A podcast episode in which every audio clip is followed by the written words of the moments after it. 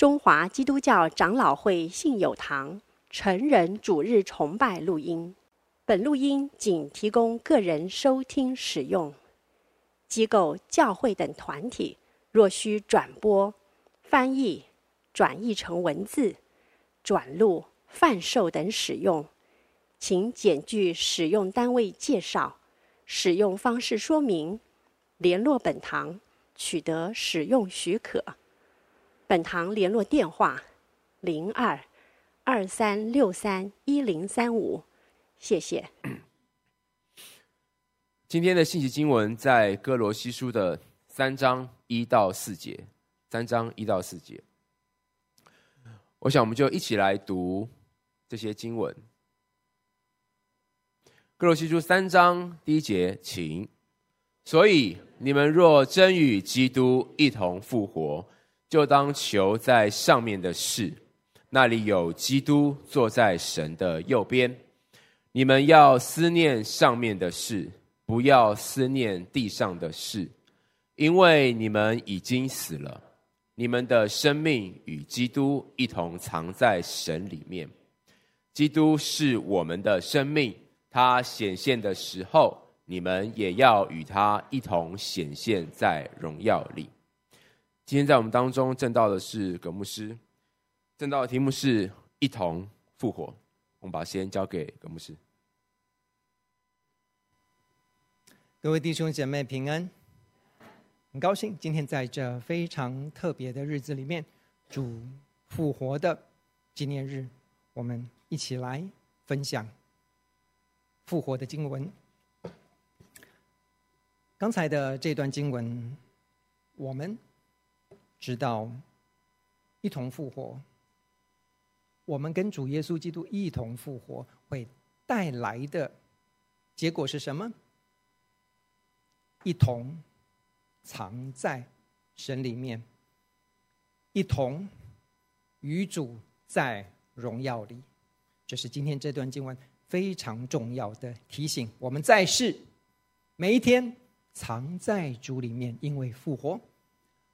我们待主再来，我们的永生是与主一同在荣耀里。这个起点是从哪里起来的？一同复活，一同与谁复活？一同与耶稣基督复活。各位弟兄姐妹，如果我问你一件事，你什么时候重生的？啊，也可能不是。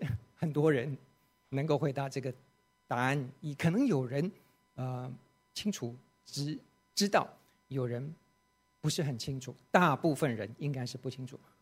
但是名义上，我讲名义上，我问你，你是哪一天复活的？你是哪一天复活的？呵，我还没死，什么哪一天复活？不，我问你，你是哪一天复活的？各位。你受洗那一天，就是你死的那一天，也就是你复活的那一天，记得吗？大部分人都会记得他临洗的那一天，日子是什么？OK，这跟复活有什么关系？好的，待会儿我们再来破这个梗，好吗？如果我们讲到复活，复活，复活。各位想到圣经里面啊，你想到，举个例例子吧，有没有复活的例子？啊，有有有有有有，记得主耶稣基督的复活呀，我记得那个南城寡妇的儿子的复活啊，那个呃那个呃闺女的复活啦，有拉撒路的复活啦，甚至旧约里面以西结里面有人复活了等等的这些复活。那么除了圣经里面的复活，我们的诺诺长的教会历史里面。有没有什么复活的例子？各位，在你的生命里面有没有什么死人复活的例子啊？为了应景，我们今天来讲一个人的复活故事。这个人呢，啊，可能有人听过沙勿略啊，沙勿略，Savior，San Francis Xavier，大概是十六世纪的一位宣教士哈。那么他原来是西班牙人，嗯，他是讲到耶稣会的话，各位就清楚了。耶稣会的创始人呢，我们知道是罗耀拉，好，伊纳爵罗耀拉，然后跟他非常亲近的一个算是学弟啦，一个好朋友，叫做我们要讲的沙悟略。后来呢，在一五四零年呢，正式批准了耶稣会成立之后呢，他们两个就分道扬镳。罗耀拉呢，在呃欧洲这边主持耶稣会，然而呢，这一位沙乌略呢，就远到东方宣教。所以呢，你知道沙乌略在日本、在中国、在东南亚，其实各处都有他宣教的遗迹在上面哦。那么，嗯，大家所知道的，在中国、在日本。那个时候呢，都采行了锁国主义哈，嗯，中国的明朝的时候，那么日本呢，也是在他们的一个锁国政策里面啊，其实推展信仰非常不容易，所以沙乌略是基本上是非常勇敢，不断的来往啊这两地，然而成效一直不是很显著。然而在沙乌略他的宣教史上呢，非常非常特别的一件事情，就是曾经有一段时间，他的那个呃功效，传教的功效是非常非常的广广传哦，信主的人很多，受洗的人很多。在哪里？在印度，而且是他在一五四一年的时候，他开始嗯，他算是个航海家哈，很喜欢。我们这边现很多人喜欢开车乱跑哈，沙乌略他很喜欢航海啊，他真的是各处都跑，搭着船。那么他到了第一站是在印度的呃，Goa 果阿省。那么在这个地方，印度比较北边的地方哈，在那个地方呢，刚开始的几年，他的宣教其实是受到很大很大的阻的呃排斥，因为当地。的宗教信仰非常非常的嗯外邦哈，你在印度的很多很多的信仰，你要宣达这位独神信仰真的很不容易。那么一直过了几年之后呢，有一天他写信啊回教廷述职，他一五四五年的时候呢，他写了一封述职信回去，讲他在那边宣教的。过程，哇，那简直是骇人听闻哈！他说，在两年之内呢，我把所有的祈祷文跟信经全部翻成他们各种的方言，那么他们慢慢的都会背诵了。大人小孩都会背诵这些经文，我也开班帮他们上课。哦，大家怎么这个时候对这个国啊那个地方的嗯大人小孩啊？对这个信仰这么的接纳呢？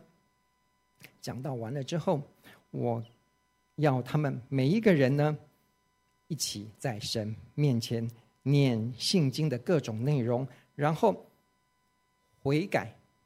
我问他们有没有罪，他们异口同声的回答他们有罪。我问他们相不相信、接不接受这位主耶稣基督，他们相信接受主耶稣基督，所以。当他们任性了之后，我就帮他们施洗了。一个月以内，陆续一万多人陆续受洗了。一个月一万多人不断的在他手下受洗，还没完。回家之后，男人受完洗了，把他家的小孩、把他家的女人全部又带来施洗。大概这两年以内呢，不止。各个村庄领洗，好几万人，甚至到十几万人都受洗了之后，所有的他们的祭拜的祭坛、他的庙宇，全部里面的偶像，全部把他们拆毁掉。这是非常非常丰硕的一个宣教历史。那么重点在哪里？为什么会有这个改变呢？原来。沙乌略在这里传教多年之后呢，一直没有什么成效。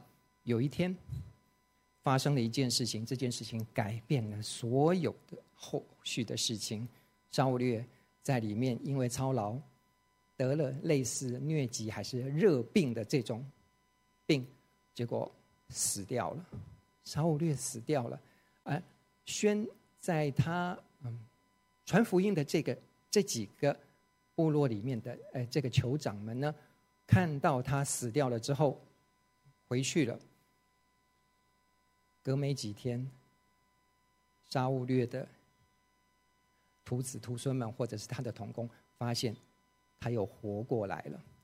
他一活过来，这件事情让所有的那些酋长们什么全部大为震惊。所有看过他在拜访的宣教的这些路上的，在知道他死掉，但是他又再出现的时候，每一个酋长、每一个部落非常非常的震惊。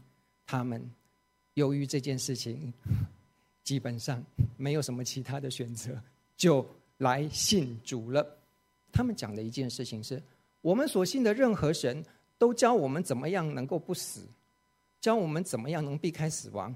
只有你传的这这个神，这位神，能够让人死了之后又复活。所以他们信主了。各位，好，复活，复活。我们不是已经永生了吗？我们为什么又要再重视复活这件事情呢？我们不是会活吗？我们不是在永生的时候就会活起来吗？那为什么我们在这世世世上要有复活这件事情？主耶稣基督为什么要死里复活，而要复活我们呢？为什么我们要灵洗呢？为什么我说你已经复活了呢？各位。我们回到今天的经文里面，告诉我们一件事情：主耶稣基督复活，带来所有信徒的在世界上的复活。现在，今生你复活了，你有感觉吗？经文里面告诉我们，你复活了，所以，如果你真的果真跟基督一同复活。你会发现有一件神奇的事情改变了。你会求在上面的事，因为那里有基督坐在神的右边。各位，今天讲的经文里面，很多的时候，我们可能要发挥一点想象力，因为讲的现在的部分，很多的会拟到所谓天上的事情，所谓属灵的事情，所谓。神国的事情，所谓上面的事情，这是我们眼睛看不到的。包括我们要看到主耶稣基督在哪里，他坐在神的右边。各位，你看到了吗？没有人看到。保罗看到了吗？各位，当你被复活之后，你的肉眼看不到，但各位，你属灵的眼睛被打开来了。你属灵的复活的生命看到了，看到什么？主耶稣基督坐在神的右边，因为你们真的与耶稣一同复活了。复活之后，你的眼睛、你的心眼开始会看到上面的事情，当求上面的事情。你会向往上面的事情，你会想到上面的事情。所谓上面的事情是什么？各位，上面的事情就是一个新生命跟神连结的一个新生命。这个是把你在地上所关注、所思想、所在乎、所投注的旧生活、旧生命的旧眼光全部斩除掉的。一个新的转向，转到天上的事情，从什么时候开始？从你跟主耶稣基督复活的那天开始，你的新生命开始会有跟新天新地、跟新的看见、跟属天的。有一个开始新的连接，在属灵的维度里面，你开始在这个世界上经历了一个复活、生命更新的日子。你可以这么过日子，知道吗？因为这是主耶稣基督为你死而复活所带给你的保障。感受到了吗？知道了吗？我们在其他的经文里面先看一下。好，所谓上面的事情，下面的事情，主耶稣基督在圣经里面的教导是怎么教导我们的？第一点，我们先讲。在上面，主耶稣基督复活会带来在天上有什么样的改变？在地上，我们就跟着有什么样的改变？有三点，三段经文告诉我们在上面，三段经文告诉我们在下面各有怎么样的改变。第一点，耶稣。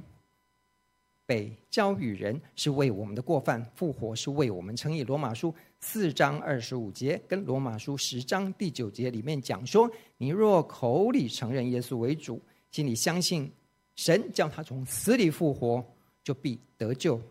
各位，主耶稣基督的复活向我们保证了，神接纳了主耶稣基督为我们在地上的这些罪献上的赎罪祭。耶稣如果没有复活，他只是一个残死的、一个悲剧性的宗教殉道人士而已。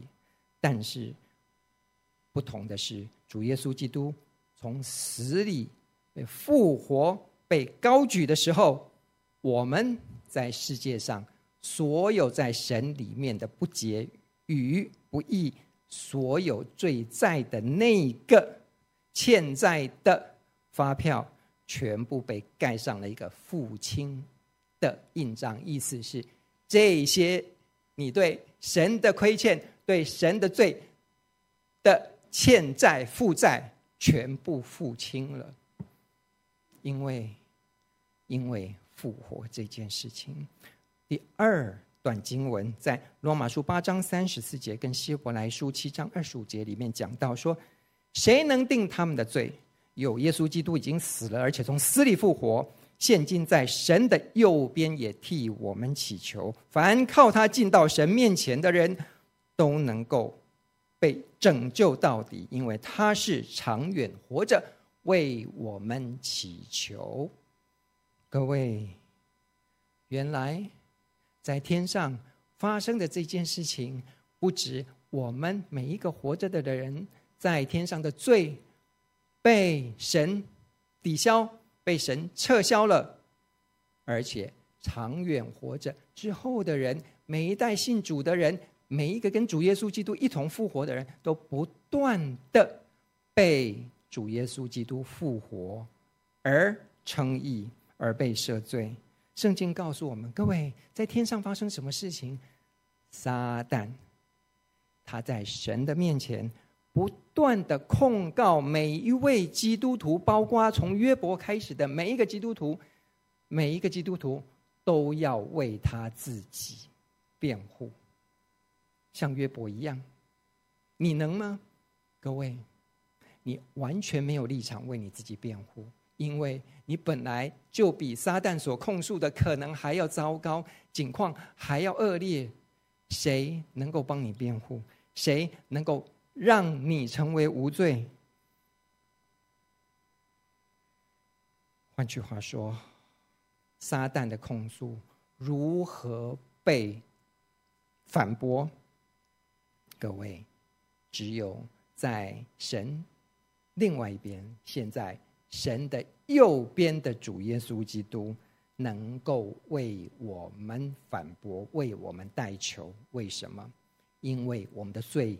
已经被消除了，在他身上的伤痕鞭伤证明出来，在他死而复活证明出来，所以这就是我们得到的，在世界上复活生命得到的保障。基督在天上不断为我们代求，推翻撒旦不断的对我们的控诉。这样子的代求，这样子的赦罪，这样子的复活状态，是一直长远活着，替我们祈求。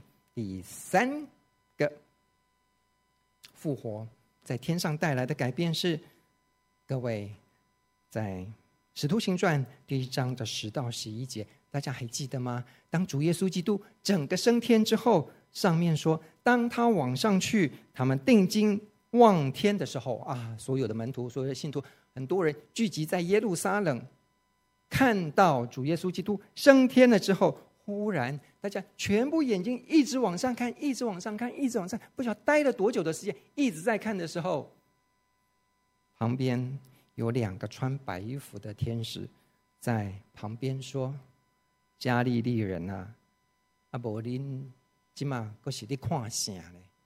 你们为什么还站着望天呢？这离开你们被接升天的耶稣，你看他怎么上去，他还要怎么下来？你们现在在这里看什么？你们应该干什么？他已经定了一个日子，要借着他所设的人按公义审判天下，并且叫他从死里复活。给万人做可信的凭据，意思是什么？加利利人，包括这些主耶稣基督，你们世上的信徒，你还活着，但是你的生命不一样了。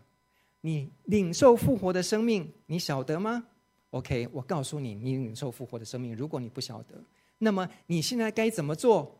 各位，不要站着望天，魔力。过去的当下，玻璃过去的胯下，他要下来，不是今天，不是现在，不是你活着的时候，你要去给万人做可信的凭据，因为你眼睛眼睁睁的看到他上去，他复活，他上去了，他还会下来，去告诉万人吧，这个好消息告诉万人吧，为什么？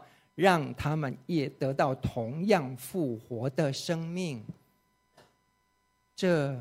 是你复活生命最重要对别人做的一件事情，像沙乌略一样，像历代传教士一样，像每一位圣徒一样，因为你复活的生命需要去光照其他人，还有其他还没有复活的人，你要去让他们领受主耶稣基督复活的生命，这样你才叫门徒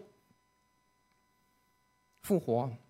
是为主耶稣基督再来做预备，特别是他的第二次再临，在十字架上赢得复活的耶稣基督，每一个时代都在替我们祈求，每一个时代都在等待的每一个时代人的悔改、回转、领受他的复活生命。耶稣基督还会再降临，但是。如果每一个时代的未得之民还没有满足的话，他还会继续等待，一直到他的时候满足，他才会再重返这一个他用复活生命赢得的世界。复活乃是未来的审判跟全世界救赎的凭据。各位，复活生命带来什么？第二节，我们的经文里面告诉我们，复活生命给我们带来的，要记得一件事情：你们要思念上面的事，不要思念地上的事。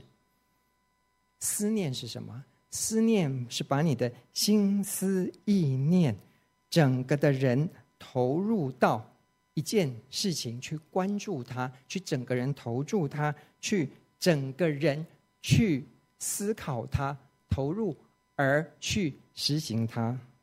那么？我们在没有领受复活生命的时候，你所关注的是什么？你所爱的是什么？你所喜欢、你所憎恨、你所追求的是什么？是的，你告诉我，这世界上所有的事情啊！我在学校读书，我教我的小孩，我工作，我养家活口，我养活我自己，我在这世界上。所有的事情不都是在做这些事情吗？都在做世界上的事情，是，没有错。那么，我复活之后，这些事情都不用做了吗？不是，这些事情你还是会做，可是你已经是新的身份在做这些事情，你是新的眼光在做这些事情，你是用新的果效在做这件事情，你是一个新人的身份，你是一个复活的人，在做这件事情，所有的东西都不一样。各位，你可以思念上面的事情，但是你不要。一直越来越沉迷在地上的事情，为什么？复活能够让我们从一个关心每一件事情都关心在我周围，关心我的利利益，关心我所爱的人，关心我自己对我有好处等等的这一些地上非常操劳，这些所谓属肉体关切的事情，慢慢已经变成了。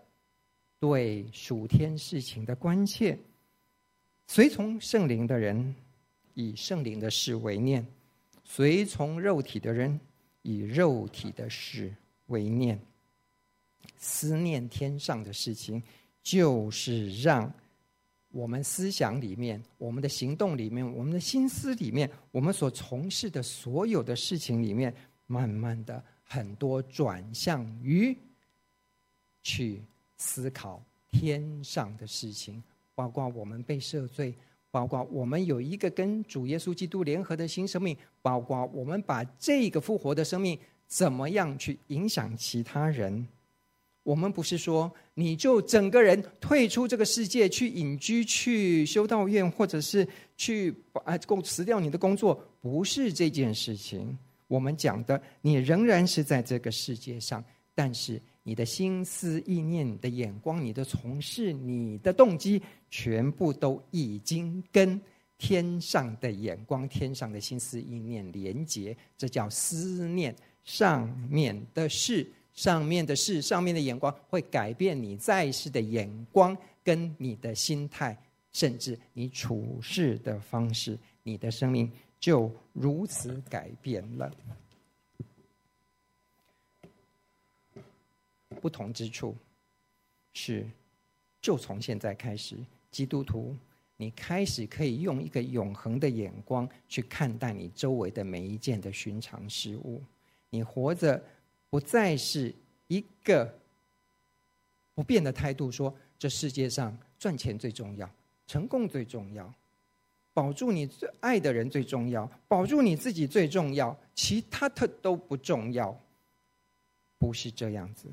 他看待这个世界，能够开始用天上跟神连接的眼光来看这可怜的世界，这个待拯救的世界，这个充满罪恶的世界，这个缺乏圣洁的世界，你会连接到天上的眼光，开始看这些，你曾经也是这些可怜人里面的一员，你的心思意念、思想的事情就不一样了。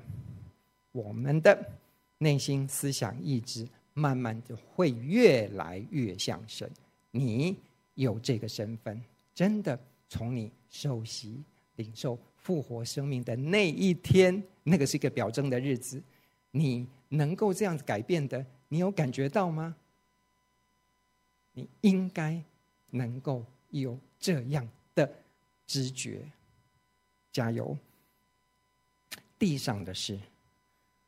关于我们信仰里面一切地上的事，慢慢的死掉，慢慢跟我们能够远离，慢慢跟我们能够抽离，我们能够客观的看它，能够去整治这个世界，而不被它所辖制。是从什么时候开始？是从主耶稣基督从坟墓里面复活那一天开始的。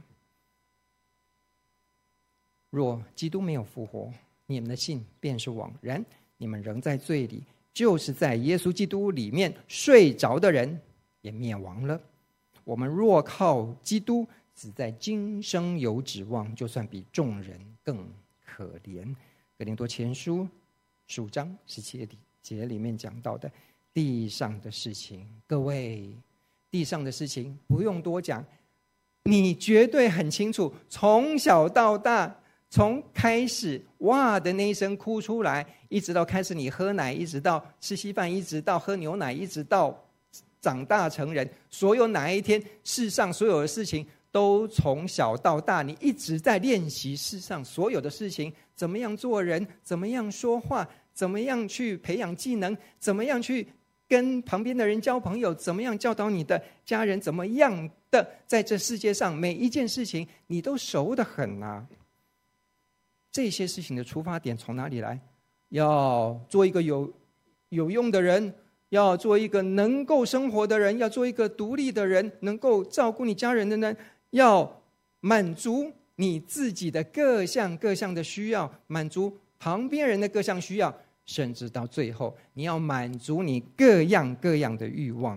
从这边开始出来，教导你熟悉世上的事情，越来越多的物质富裕，越来越多的世俗名利，越来越多的权势，越来越多的享乐，因此。更多的开始出来，你要怎么跟人家竞争？你要有你的优势，你要读好书，你要赚大钱，你才有办法赢过别人。开始对人的争竞，对人的嫉妒，对人的争斗，对人的仇恨，以此为人生的目标。你的思想的习惯，你的心思意念，慢慢固化成一个根深蒂固的行为，以及难改的个性。久而久之。从里面的心态一直到外面的行为，你已经很难很难再跟原始神创造你的心意的那个神创造的心意连接，因为你越来越熟悉地上的事情了。地上的教导跟天上的教导，跟主耶稣基督这八福的教导完全是不一样的。各位，如果如果想想看，你今天没有主耶稣基督死而复活，我们今天不会在这里听这篇道，我们不会觉得我们有什么不对，我们不会觉得这个世界有什么不对，不对的只有我们不够狠、不够准、不够呛，是吗？然而，为什么我们今天的想法今天不一样了？今天能够听进主耶稣基督复活的这篇道呢？各位，因为你已经有不一样的眼光，因为你已经有在上面的心思意念，而不再是完全属地的心思意念了。接下来，如果我们在地上的领受了主耶稣基督的复活生命，会有什么样改变呢？接下来的第四点、第五点、第六点，我们再从经文里面。来，省思，在地上，我们若信主耶稣基督复活，那么那些在主耶稣基督里面睡着的人，神必将他们一同带来。我们是天上的国民，并且等候救主，就是主耶稣基督从天上降临，按着那能叫万有归服自己的大能，将我们这卑贱的身体改变形状。和他自己荣耀的身体相似，这在腓立比书三章二十到二十一节里面告诉我们，以及帖撒罗尼迦前书四章十四节里面讲的，主耶稣基督从死里复活，有了新的荣耀的身体，我们也会同样的在地上继承，能够被主耶稣基督复活。我们的新身体像主耶稣基督复活的身体一样，是一个不朽、强有力的身体，一个不会生病的身体，一个不会疲劳的身体，一个不受时空限制的身体，一个永远不死的身体。你说是这样吗？我说是在在永生的时候。世界上，我们今天带着这属灵的生命，我们的身体还是会消残的，我们的。嗯，身体还是会生病的，但是我们却能够永远脱离这一些，在时刻满足主耶稣基督再来的时候，我们已经有这身份证了。耐心的等待吧。第五个是耶稣被交与人，因为我们的过犯复活是为我们称义。罗马书四章二十五节，你口若认主耶稣基督为主。心里信神，叫他从死里复活，就必得救。各位，你是得救的，你是称义的，你是被神纪念的，你是被神接纳的。主耶稣基督复活所带来的。而在这世界上呢，各位，你如果有到嗯参加安错礼拜，我们不要讲安息礼拜，我们讲安错礼拜，跟着牧师或者是跟着家属们一起到安葬的地点，不管是塔位里面或树葬、花葬，或者甚至是土葬的地方，你会看到每一个纪念文上面，每一个墓碑上面的名字。有一些墓碑比较新，有一些墓碑就已经非常的破旧。里面哪一个名字你认识呢？没有人认识。而且，当立碑文的那些他的后代都也消失了之后，也死去了之后，世界上有谁记得你曾经存在过？没有人纪念你，除了。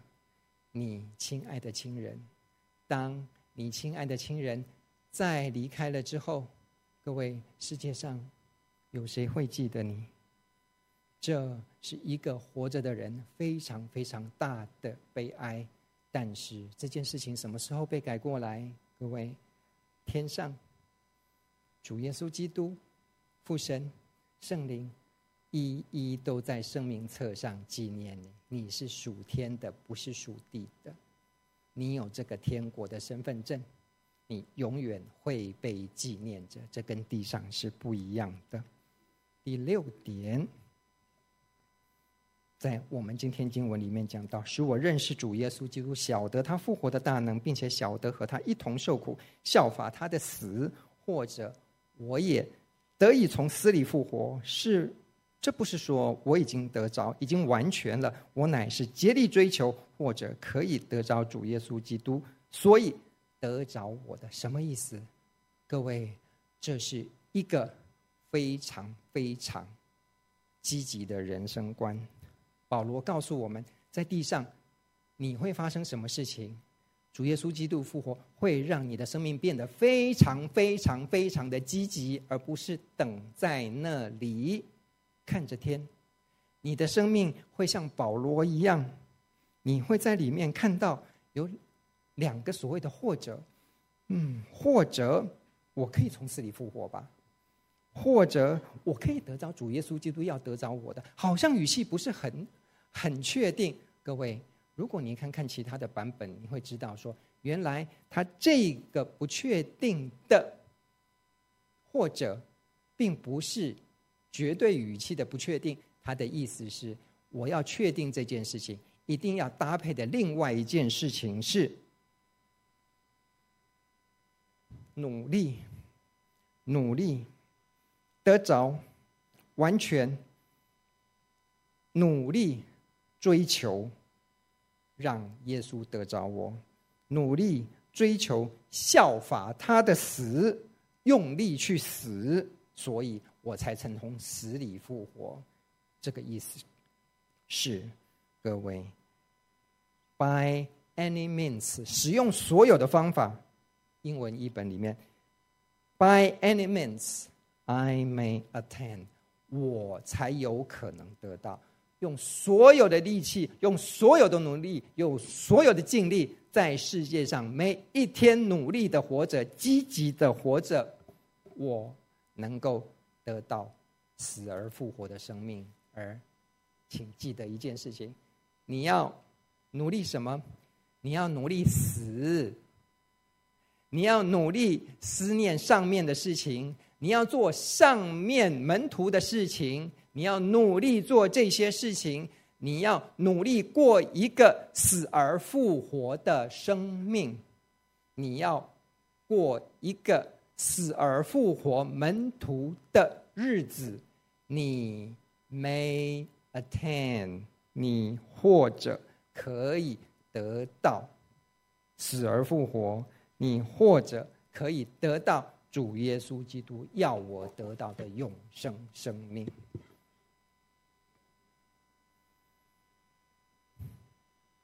扫罗后来在回答他的门徒，问他说：“哎，老师啊。”死而复活，那个、那个、那个、那个、那个经历是怎么样？要他讲这件事情。粗略、很莞尔的跟他们讲了一个故事。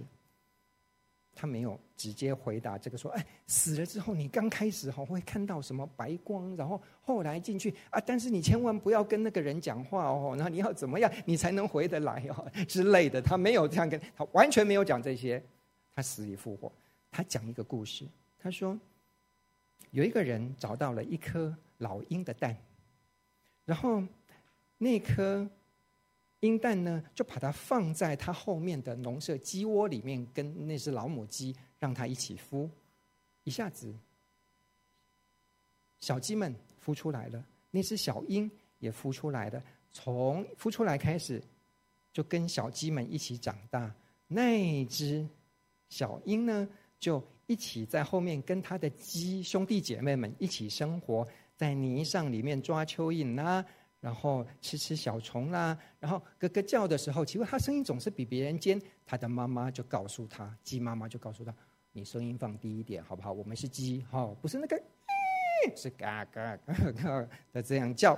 然后呢，他有时候也会长越长越大，翅膀比别人长，然后就拍打，准备要飞上去的时候，他妈妈跟他讲：哎哎哎哎哎，你不要拍太高哦，你最多只能拍个。”跳个三五尺这样子哦，我们的鸡的翅膀是来做鸡翅的，不是要让你飞的，OK？所以你不能飞太高哦。年复一年，日复一日，那只鹰呢，它越长越强壮了。有一天呢，它在跟它的鸡弟兄姐妹一起在玩的时候，它突然看见了天空上，哎，那个是什么东西呀？看了一只非常大的老鹰。在高高的晴空上面，不断的在风里面飞来飞去，在里面翱翔。可是它并没有一直拍动翅膀，它没有一直在咯咯叫，它就是非常悠闲的在上面的在 gliding，在滑翔，然后久久才拍一次翅膀，然后就随着风往上去。地上的这只老鹰看到，哇，好酷哦！那是什么东西？好，问他妈妈，那是什么东西？他妈妈告诉他，那种鸟叫做老鹰，它是万鸟之王。然后，对他所有的鸡的兄弟姐妹，包括这只老小鹰，跟他讲是说，那个是属于天空的鸟，我们是属于地上的鸡，完全不搭嘎。哎，好好做鸡，知道吗？不要叫太高。好，不要飞太高，好，不要翅膀不要飞太远，好，好好的做你的鸡。于是，地上的那一只老鹰，就一辈子跟一只鸡一样，一直认为它是一只非常尽忠的鸡，而终老一生，死了。各位，这个故事，你得到什么样的感想呢？我们在成长的过程，我们周围的人都告诉我们：“你是一只鸡，好不好？你的所有的人生计划，你的所有的图像，都是把自己变成是一只合群的鸡，做一只鸡该做的身份，然后长大了之后去嗯、生鸡蛋，鸡蛋生生生生了一辈子之后。”生不动了，那就领农委会的补助，好不好？生不能生，也是能够坐在那边。你生出来的蛋不会孵小鸡也没关系，好不好？你只要领补助，做一只好鸡就好了。这个世界上不是告诉你这么做吗？但是，我们这种根深蒂固的概念，旁边人根深蒂固的概念，不就是让你在更安逸于世界上每一天的日子？做一个地上的鸡，你知道你是一只老鹰吗？我们基督徒的生命在地上生活，但是我们在属灵的生命，我们是一只老鹰啊！一个与主同活的信徒可以过。在地如在天的生活，你要有老鹰的眼光，你要有老鹰的心智，你要有老鹰的视角，因为你是复活的老鹰，你不只是领不住的鸡而已。我们的生命在地上如何过在天的生命呢？因为你们已经死了，你们的生命与基督一同藏在神里面。各位，原来我们已经死了。讲到死，就是我们受洗，与他一同埋葬，就在此与他一同复活。神赦免了你们一切过犯，便叫你们与基督一同活过来。格罗西书。二章十二到十三节，各位，这是我回到之前，你什么时候死？你什么时候能够复活？因为你们既受洗与他一同埋葬，就在死与他一同复活。你受洗的表征，那一天就表示你在世界上所有的牵挂、所有的思念。全部都跟主耶稣基督埋进坟墓里面去了。你死了，你已经跟主耶稣基督死了，所以受洗以后，主耶稣基督复活，你也跟着他领受复活的生命。只有受洗的基督徒，只有信主的基督徒有这个属天的特权。所以你知道你有多大的特权吗？所以你知道你是一只老鹰吗？你曾经是一只鸡，我不怪你，但是我怪你不知道你已经是一只老鹰了，好吗？我们的生命在地上是那只老鹰，我们一同藏在神里面。你在世界上怎么过活？各位，什么叫藏在基督里面？你在世界上，你就像是一颗鸡蛋，一颗孵化的鸡蛋，外面人看。这颗鸡蛋没有什么变化，不是吗？但是你知道，在鸡蛋里面，一只有生命的鸡蛋，它是不断的从细胞分裂、分裂、分裂，慢慢分裂出来胚胎，然后慢慢分裂出来变成基础，然后到最后它破壳而出，它里面是有生命力的。你在外面看不出来。我们基督徒的生命就像这个蛋一样，我们在基督里面。我们藏在基督里面，生命力不断的援助在我们的生命里面慢慢长。我们像一颗种子一样藏在土里面，你看的土没有什么变化，但是你知道那个种子不断的一直在吸取土壤的养分，想藏在主耶稣基督里面，藏在土里面。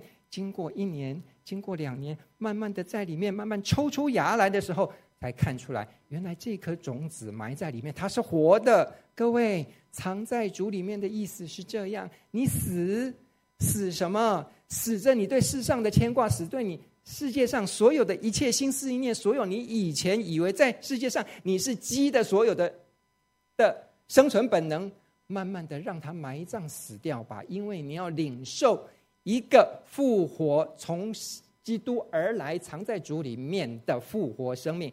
重新面对这个世界，你是从种子，你是那一颗有生命的蛋，你要孵化成一只鹰，你要长成一棵大树，这是在世界上藏在基督里面唯一基督徒能够做到的事情。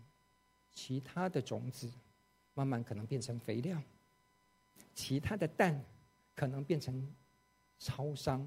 上面大家抢购的早餐鸡蛋，基督徒在世界的生命，对这个世界看来是死了，但是基督复活的生命不断在我里面长成。各位，请记得这件事情：你是一只复活的蛋，你是一个复活的种子，你是一个复活的生命，与基督一起。藏在神里面，在这世上活着，等候最后、最后、最荣耀的基督在临。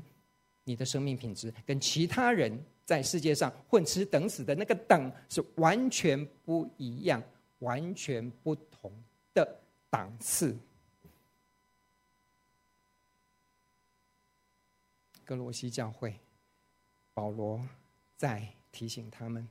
你不要受到世界上所有的一些教导，什么敬拜天使，什么要守这个节期，要守这个事情，要守这个事情，这对你的永生生命没有帮助，你一定要有新的眼光，去掉、埋葬掉你的老我，埋葬掉你对世界上的所有的这些养成训练，这些旧有的眼光，这些争夺，这些世界教你的生存法则，你要把这些埋葬掉，开始有一个新的眼光，从藏在主耶稣基督里面。不断的吸取天国的养分之后，你就能够有这位分，继续承继到真正的与耶稣一起显现在荣耀里。罗马书六章四到五节，借着受洗归入死，与他一同埋葬，叫我们一举一动有新生的样式。借着主耶稣基督父的荣耀从死里复活，记得洗礼。我们若在死的形状上与他联合，也必要在他复活的形状上与他联合。罗马书六章四到五节，各位，基督徒的生命，从空间的向度来讲，我们是。与基督一同藏在神里面，而基督坐在神的右边。这是从另外一个角度，从空间的向度来理解这段经文；而从时间的向度里面来理解，是基督显现的时候，信徒也要跟着他一同显现在荣耀里。我们一起祷告，亲爱天父。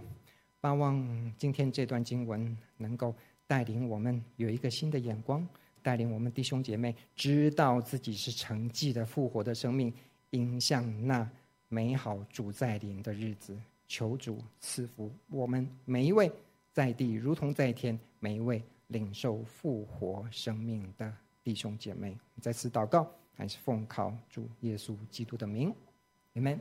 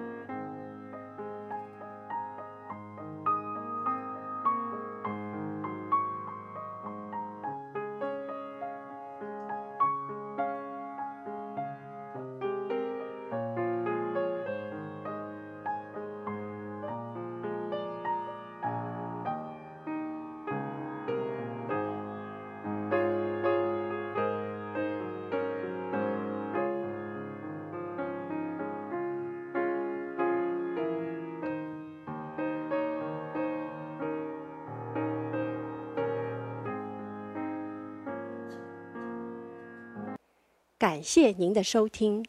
若需进一步详细资讯，请上本堂网站：www 点 hfpchurch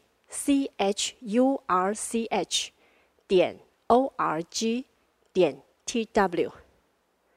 本堂地址：台北市罗斯福路三段两百六十九巷五号。谢谢。